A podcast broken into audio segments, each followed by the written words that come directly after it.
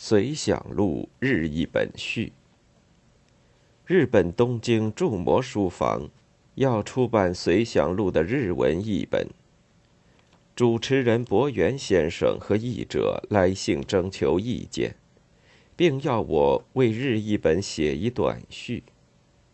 我感谢他们，把我的著作介绍给日本的读者。我回信说。还有一位易坚先生也在翻译这两本小书，我也同意了。至于写序的事，我说我身体不好，写字困难，不写什么了。我讲的是真实情况，但是回信寄出以后，傍晚在院子里散步，我想起了这两三年的生活和著作。特别是那两本引起强烈反应的随想录，我的心也不平静。我担心日本的读者不一定理解我的用意，觉得我应该向他们讲几句话，用我自己的话说，就是掏出自己的心。我说过。我要写五本随想录。我有自己的想法。我意外的闯进文坛，探索了五十多年。在结束文学生活之前，我应当记下艺术和人生的一些看法，我个人的独特的看法。通过几十年的创作实践。经历了多少次大小失败，我总算懂得一点创作的甘苦吧。我也有权向读者谈谈他们。日本的读者也知道，我们经历了十年的浩劫。但是这浩劫究竟是怎么一回事，他们可能也讲不清楚。我以为，不是身历其境，不曾深受其害，不肯深挖自己的灵魂，不愿意暴露自己的丑态，就不能理解这所谓的十年浩劫。两年前，我在东京同木下顺二先生对谈，我说：“我们吃够了苦头。”可是别的国家的朋友免掉了灾难。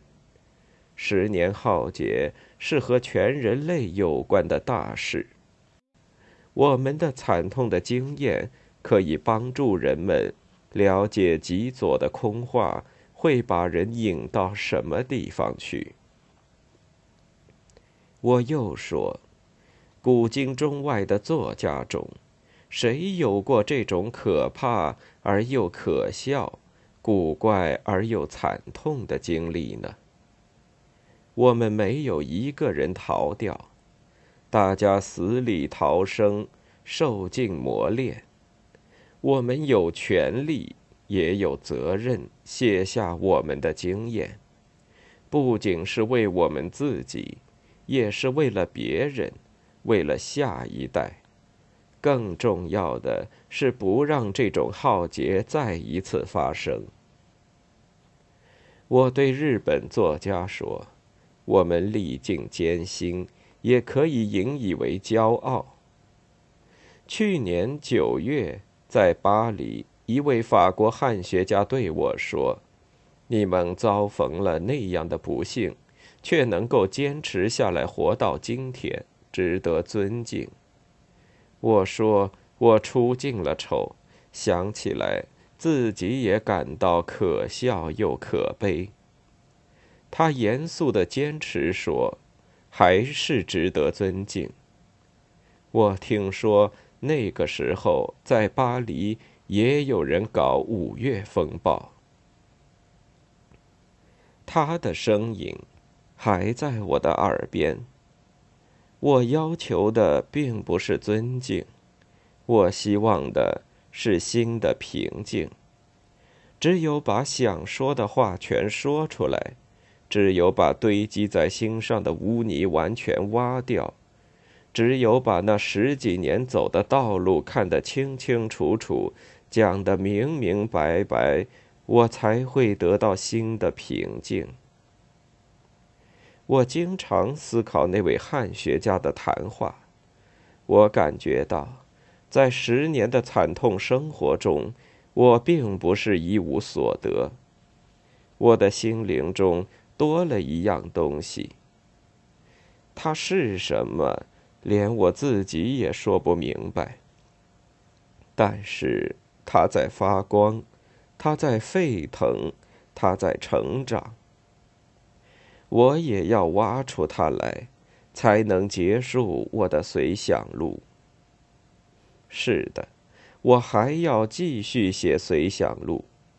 我是从。解剖自己、批判自己做起的。我写作也就是在挖掘、挖掘自己的灵魂。必须挖得更深，才能理解更多，看得更清楚。但是，越往深挖，就越痛，也越困难。写下去并不是容易的事。不管怎样，我要努力写，努力挖。我相信我的努力不会是白费的。前些时候，有人批评《随想录》忽略了文学技巧。我不想替我的小叔辩护，不过我要声明，我也不是空手闯进文坛。对一个作家来说，更重要的是艺术的良心。随想录，便可以给我的话作证。二月二十日。